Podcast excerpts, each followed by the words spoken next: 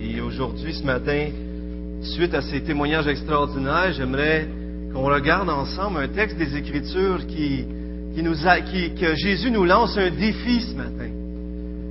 Pendant que vous tournez dans Matthieu 7 euh, jusqu'au verset 13, vous savez, lorsqu'on lit les Écritures, on peut penser facilement qu'il faut obéir pour entrer au ciel. Il faut qu'on qu'on fasse plein de choses pour entrer au ciel, puis si on n'en fait pas assez, on rentrera pas au ciel. Maintenant, la Bible est, rentrée, est remplie de commandements, c'est vrai, on a les dix commandements et dans le Nouveau Testament, Jésus même vous montre que ça va plus loin que ça. Mais le problème, c'est que c'est pas ça que la Bible dit. La Bible dit que oui, ces commandements-là, ces règles-là nous ont été donnés pour nous donner une règle de vie. Oui, c'est des commandements qui nous ont été donnés pour nous montrer notre cœur, mais c'est pour nous faire réaliser que sans lui, on est complètement perdu. Le premier verset que j'aimerais vous montrer à l'écran ce matin est resté dans Matthieu, mais c'est Éphésiens 2, 8 et 9. Un texte tellement simple, mais tellement clair face au salut. C'est par la grâce, dans d'autres mots, c'est un cadeau de Dieu d'être sauvé par le moyen de la foi. Et cela ne vient pas de vous, c'est le don de Dieu. Ce n'est pas par les œuvres. C'est écrit, clairement ici. Ça vient pas de vous, ça vient pas de moi d'être sauvé. Ce n'est pas par mes œuvres, ce n'est pas par, par vos œuvres, afin que personne se glorifie. Personne qui est sauvé selon la parole de Dieu peut se glorifier. Parce que le salut, ça vient de Dieu. Souvenez-vous des deux brigands sur la croix. C'est une des images qui me frappe le plus.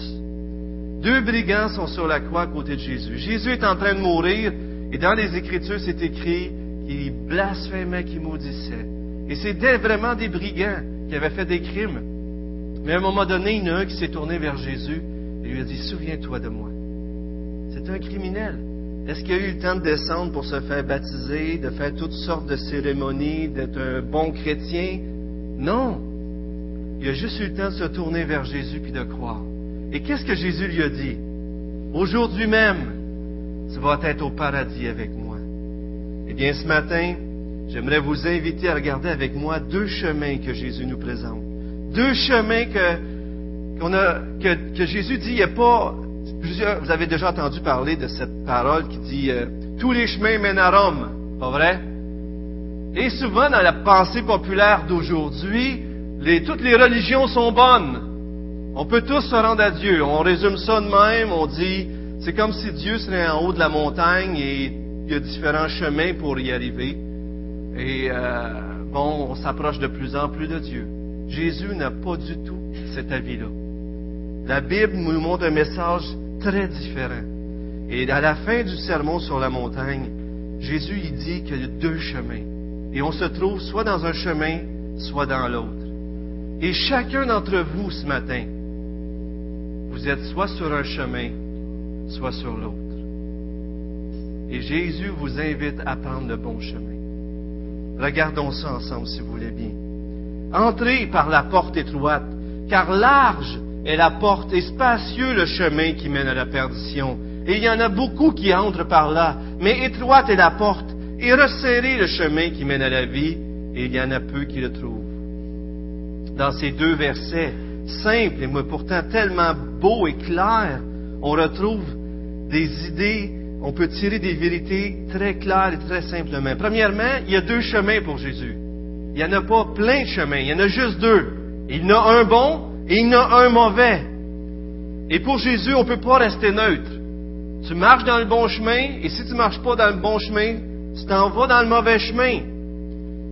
Pour Jésus, c'est aussi simple que ça. Tous les autres chemins, mis à part le chemin de suivre Jésus, se résument à un seul chemin qui mène où? Vers la perdition. Vous savez, on ne peut pas accorder toutes les religions ensemble.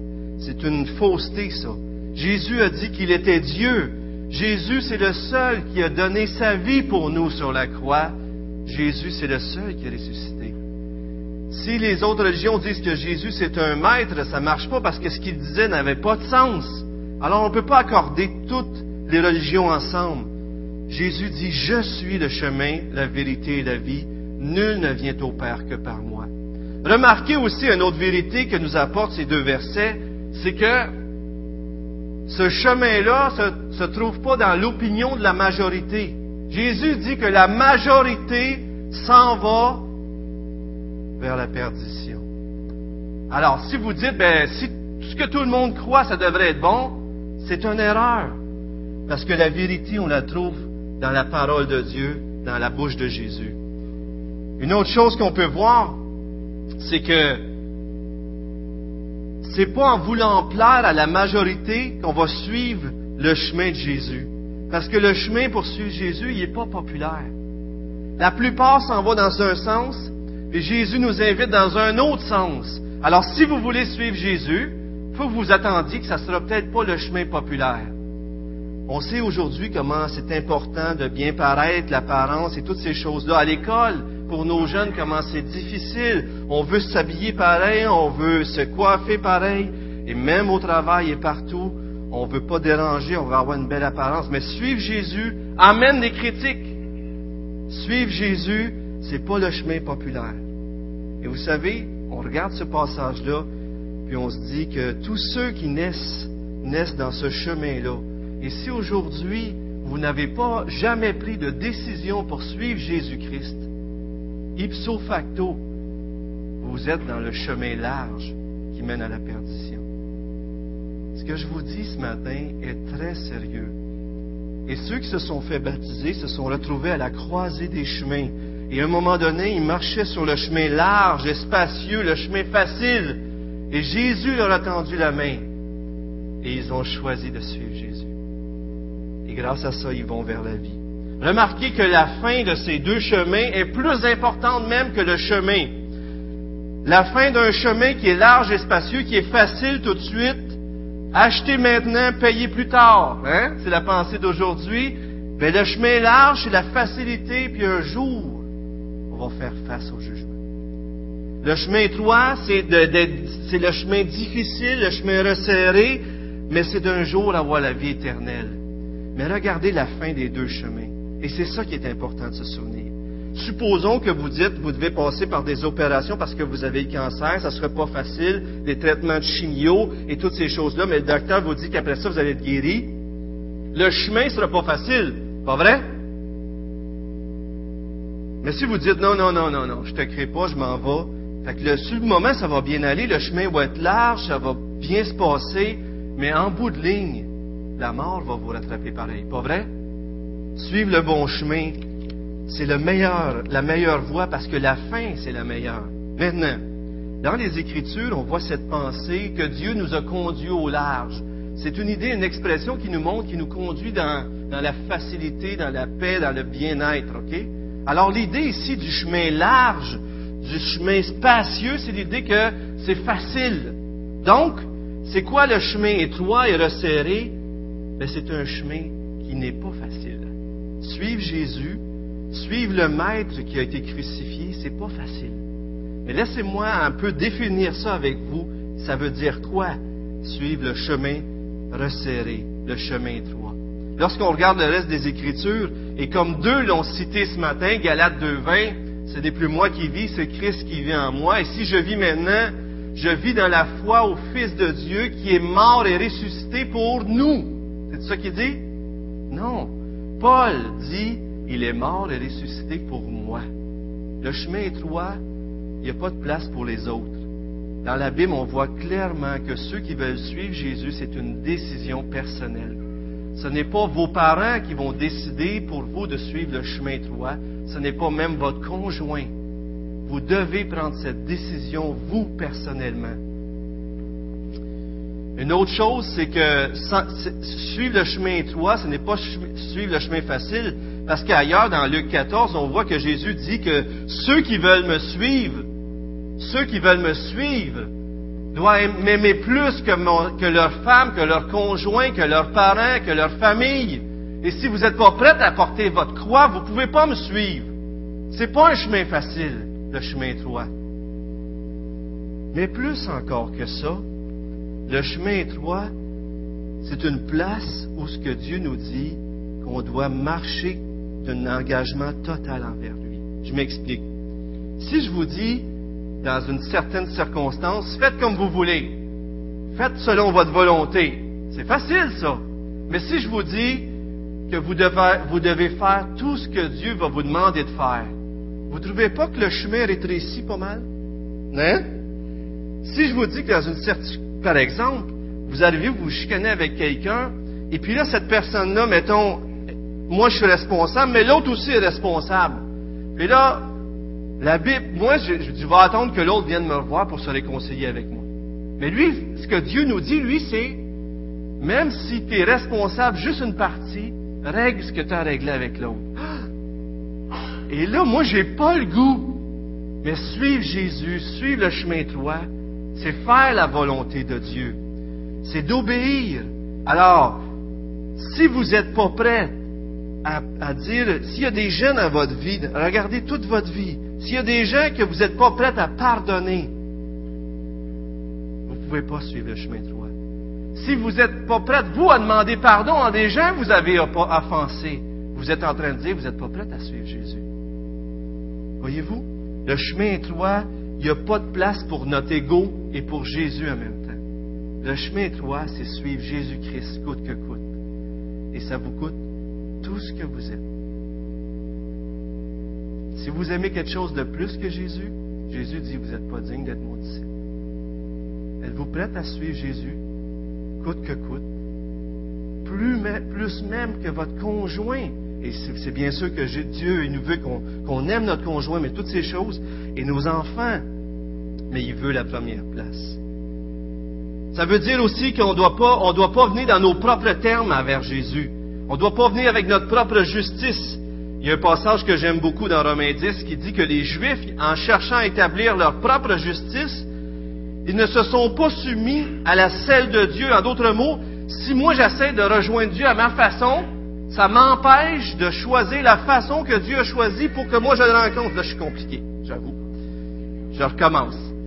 Lorsque je choisis de rencontrer Dieu selon mes voies, j'évite la voie qu'il me propose. Et souvent, dans toutes les, la, plupart des religions, qu'est-ce qu'on essaie de faire? C'est de faire des choses pour Dieu pour être sauvé.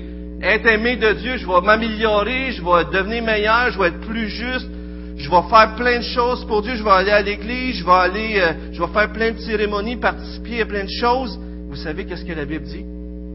Que ça, c'est votre propre justice. C'est ma propre justice. C'est un peu drôle parce qu'on s'imagine que si on fait plus de bien que de mal, c'est comme si on va passer. Et pourtant, quand on arrive devant un juge, si j'ai commis un meurtre, même si j'ai fait le bien toute ma vie, ah, correct, tu as fait le bien toute ta vie, tu peux t'en aller. Ça marche pas comme ça. Hein? Ça marche surtout pas comme ça avec Dieu. Le seul moyen d'être sauvé, c'est de prendre le chemin droit, c'est de suivre Jésus. Et vous savez, Jésus l'a fait pour vous et moi. Il est parti du ciel, il était Dieu, et il s'est incarné dans un homme. Il a, pris le chemin droit, Jésus. Il a marché, il a été rejeté par son peuple, rejeté par sa famille, il a, a souffert, il a été crucifié pour que vous et moi, on ne soit pas seuls et si bas qu'on soit pardonné et puis qu'on puisse marcher dans le chemin droit pas seul. Et c'est ce que Jésus nous offre. Il est passé par le chemin droit par amour pour nous, pour qu'on ne soit pas seul si on le suit, et pour nous sauver, bien sûr. Vous savez, dans le chemin étroit aussi, je vous montre un autre passage à l'écran. Il y a un verset que c'est magnifique. Tout bon arbre porte de, bons fruits, mais le mauvais arbre produit de, mauvais fruits. Tout arbre qui ne produit pas de bons fruits est coupé et jeté au feu. Et ici, l'idée, c'est que un arbre, ça se reconnaît à ses fruits. il, y a il, y a deux arbres, on voit deux sortes d'arbres, mais c'est lorsqu'ils portent du fruit qu'on va les reconnaître. Quelle sorte de fruits vous portez? Vous savez, dans, Jean-Baptiste, dans Matthieu 3.10, il dit la même chose. Comme Jésus, il dit, tout bon arbre porte de bons fruits. Et il s'adresse aux disciples. Si vous êtes des bons arbres, vous allez porter des bons fruits. Et maintenant, tout le monde aime ça, porter du bon fruit. Comment est-ce qu'on va reconnaître ça? On aime ça, faire des bonnes choses, faire du bien, donner des sous, être gentil, parce que ça nous fait nous sentir bien. Mais pour Dieu, la chose est tellement plus grande que ça. Parce que Dieu ne juge pas juste les apparences, il juge le cœur aussi. Il juge et regarde dans notre cœur pour voir si on a le motif qui vient avec. Parce que vous savez, je peux être gentil envers ma femme juste pour qu'elle soit gentille envers moi. Est-ce que vous croyez ça? Et je crois qu'on est des fois très gentil envers les autres juste parce qu'on veut qu'ils soient gentils ou par, par, reconnaissance ou par culpabilité. Et c'est comme si, comme les pharisiens, de l'extérieur, on apparaît bien, mais à l'intérieur, on a de la haine, on a de la colère, on est égoïste et on veut barguiner avec Dieu, dire, ah, regarde Dieu, j'ai pardonné, j'ai aimé, il faut que tu m'acceptes au ciel. Mais Dieu dit que c'est pas comme ça que ça fonctionne. On reconnaît un arbre à ses fruits. Et vous savez, c'est pas le fruit qui va dire qu'un arbre est bon, mais c'est l'arbre qui va pousser un bon fruit. La plupart des religions cherchent à changer l'homme de l'extérieur vers l'intérieur. Jésus, lui, veut rencontrer les gens. Vous l'avez entendu ce matin. Et il les change de l'intérieur vers l'extérieur. Il change leur cœur, il leur donne une soif de Dieu, un amour pour Dieu. On tombe en amour avec lui, puis là, on veut faire toutes sortes de choses pour lui plaire. Un passage que j'aime beaucoup, qui 2 Corinthiens 5, 14, 15 nous dit, car l'amour de Christ, l'amour que Jésus a démontré pour chacun d'entre nous sur la croix, est si grande. On estime qu'il est si grande que si un, seul est mort pour tous, tous donc sont morts, et qu'il est mort pour tous, regardez, afin que quoi? Vous l'avez à l'écran, je crois, que ceux qui vivent ne vivent plus pour eux-mêmes, mais pour celui qui est mort et ressuscité pour eux. Avez-vous vécu un changement intérieur radical qui vous donne le goût de vivre pour Dieu? Ou est-ce que vous faites juste des beaux gestes pour ne pas vous sentir coupable ou pour que les gens vous acceptent? Si vous faites ça, c'est des œuvres qui viennent de l'homme. C'est pas ça qui vous sauve. Ce qui vous sauve, c'est Jésus. Et c'est seulement si Jésus rentre dans notre vie qu'il va nous changer. Est-ce que vous êtes dans le bon chemin? Un passage qui suit est frappant. Regardez bien Matthieu 7, 21, 24. Quiconque me dit Seigneur, Seigneur n'entrera pas forcément dans le royaume des cieux, mais celui-là seul qui fait la volonté de mon Père qui est dans les cieux. Beaucoup me diront à ce jour-là, et ce jour-là, c'est quoi? C'est le jour du jugement dans les Écritures. Seigneur, Seigneur, n'avons-nous pas, euh, n'est-ce pas en ton nom que nous avons prophétisé, en ton nom que nous avons chassé des démons, en ton nom que nous avons fait beaucoup de miracles? Alors je leur déclarerai, je ne vous ai jamais connu retirez-vous de moi, vous qui commettez l'iniquité. Regardez ici, là. Il y a des gens qui disent Seigneur, Seigneur. C'est des gens qui professent d'être chrétiens. Non seulement ils professent d'être chrétiens, mais ils font des grandes choses pour Dieu. C'est incroyable. Tu regardes ça puis tu dis, d'un point de vue humain, ça veut dire qu'ici-bas, il y a beaucoup de gens qui se disent chrétiens, comme l'un qui l'a témoigné, puis dans le fond, ils ne sont pas de vrais chrétiens. En son nom, on a fait ça en ton nom, on allait à l'église, on faisait plein de choses pour toi. On a fait des miracles. Mais vous savez ce qui démarque ici dans le texte, il dit, seulement ceux qui font la volonté de Dieu sont des enfants de Dieu, on l'a vu. Et j'aimerais juste vous rappeler que ceux qui sont véritablement chrétiens sont ceux qui, après avoir rencontré Jésus, font des choses qui, les transforment leur vie. Et je vous rappelle l'histoire de Zachée. Plusieurs d'entre vous connaissez l'histoire de Zachée. C'était un publicain. Et à un moment donné, il voulait voir Jésus, il grimpe dans un arbre et il voit Jésus. Jésus dit, viens, je vais manger chez vous aujourd'hui. Alors Jésus va manger avec Zachée, il passe du bon temps avec, et Zachée, à un moment donné, se lève debout après avoir rencontré Jésus. Il se lève debout et dit, je donne la moitié de mes biens aux pauvres. Et si j'ai volé à quelqu'un, je lui donne quatre fois plus. Et Jésus a dit une phrase frappante dans ce texte-là. Il dit, aujourd'hui, le salut est entré dans cette maison. Pourquoi il dit ça? Parce que c'est quand que Jésus est entré dans son cœur que sa vie été transformée. C'est quand Jésus est entré dans sa vie que le salut est entré. Et lorsque Jésus rentre dans une vie d'une personne, cette personne-là est transformée de l'intérieur vers l'extérieur. Il fait plein d'œuvres pas parce qu'il veut, veut être sauvé, mais parce qu'il a été sauvé, puis il est reconnaissant envers Dieu. Je vous montre une image à l'écran d'un poste de péage. Et je vous montre une, image. Euh, je, me dis peut-être c'est plus facile de comprendre avec cette image-là. Dieu ne peut pas passer par-dessus nos péchés. Il ne peut pas dire euh, je vais permettre aux péchés d'entrer au ciel, parce que sinon au ciel, ça serait plus le ciel. Alors, ceux qui ont déjà pris l'avion, ont déjà passé par les postes de péage, vous avez vu des choses comme ça. Alors, il faut vous passer un endroit, et s'ils détectent quelque chose de pas correct, c'est la fouille. Et s'ils détectent quelque chose de vraiment pas correct, vous vous faites emprisonner, on est d'accord? Alors, la voie large, c'est la voie que tout le monde se fait fouiller pour voir s'il y a un péché. Aucun péché entre au ciel. OK? Alors là, Jésus dans la Bible dit que celui qui a, de la haine, qui a de la colère pour son frère, c'est comme celui qui a commis un meurtre. L'homme qui convoite une femme dans sa tête a déjà commis l'adultère, etc. Il nous montre que péché, qui n'a jamais menti ici? Aïe, aïe, aïe. Vous êtes tous des menteurs, là. J'étais pour dire ceux qui ont levé la main, au moins ont dit la vérité, mais les autres, qui n'a jamais menti? Tout le monde a menti. Il n'y a aucun péché qui peut rentrer au ciel. Hmm? Je suis menteur, faites-vous en pas. moi aussi, je fais partie de la gang. Alors là, j'arrive ici, je passe à l'inspection, à la douane pour rentrer au ciel, et qu'est-ce qui se passe? Bip, bip, bip, bip, bip! Tu peux pas rentrer au ciel. J'aurais beau avoir fait une vie extraordinaire si j'ai un péché, et on en a plus qu'un. On est-tu d'accord? On rentrera pas au ciel. Vous savez, mais il y a une porte à côté. Et ceux qui, qui sont, euh, attendez, c'est l'immunité.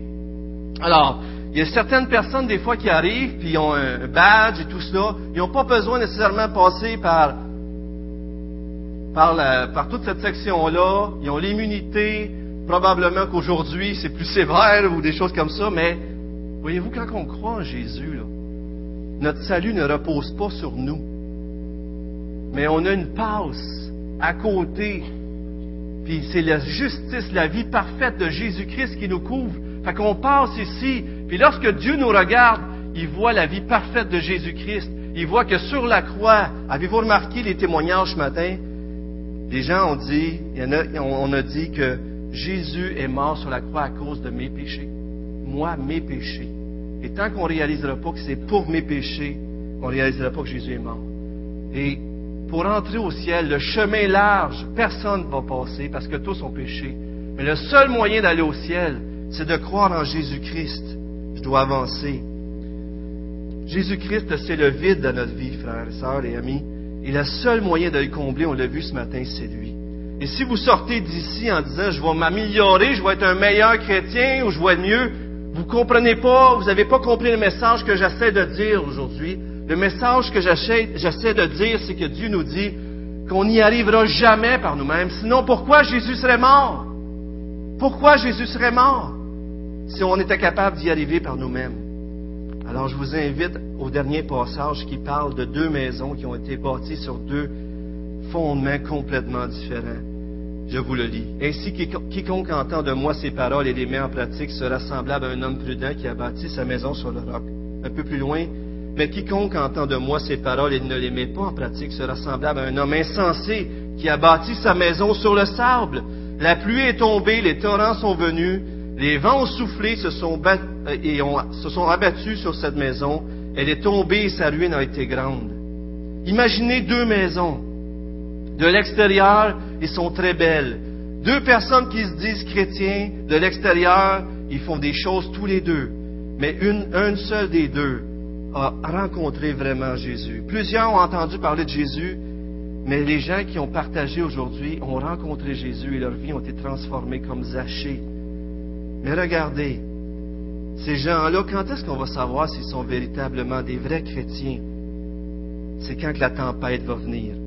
Je vous montre une maison que vous connaissez bien, je suis sûr. Euh, vous connaissez cette maison-là?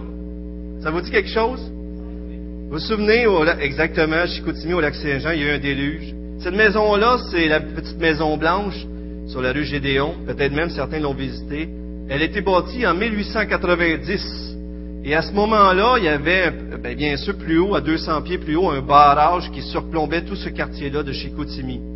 En 1947, déjà, il y a eu une première inondation à cause d'une erreur humaine. Et lorsque cette personne-là euh, lorsque cette maison-là, les propriétaires dans ce coin-là, ils ont vu les dommages que ça avait créé, il a dit, moi, je vais donner une solide fondation à ma maison sur le roc, pour qu'il soit à toute épreuve. Alors cet homme-là, euh, monsieur, j'ai son nom, je crois, quelque part, Ernest quelque chose, mais il a décidé de bâtir une maison sur le roc. Et aujourd'hui, c'est ce que je vous appelle à construire une maison sur le roc. Et plus tard, vous savez, donc le 19 juillet 1996, le déluge du Saguenay est arrivé. Et regardons, vous vous souvenez de ça? Impressionnant, hein? Vous savez, il y avait d'autres choses alentour. Hein? Mais le déluge a tout rasé. Et la seule maison qui est restée, c'est cette maison-là, parce qu'elle était fondée sur le roc. Dans quel chemin êtes-vous ce matin? Si votre maison n'est pas fondée sur le roc, sur Jésus-Christ, sur sa parole, il va y avoir un jour un jugement qui vient. Et vous allez souffrir, vous allez être séparés de Dieu pour l'éternité. Et ça, c'est terrifiant. J'aimerais vous inviter ce matin. Moi, je ne suis pas moi qui peux vous faire entrer dans le chemin. Moi, je peux juste vous dire, regardez, Jésus vous tend la main. Et il veut que vous rentriez dans le chemin étroit.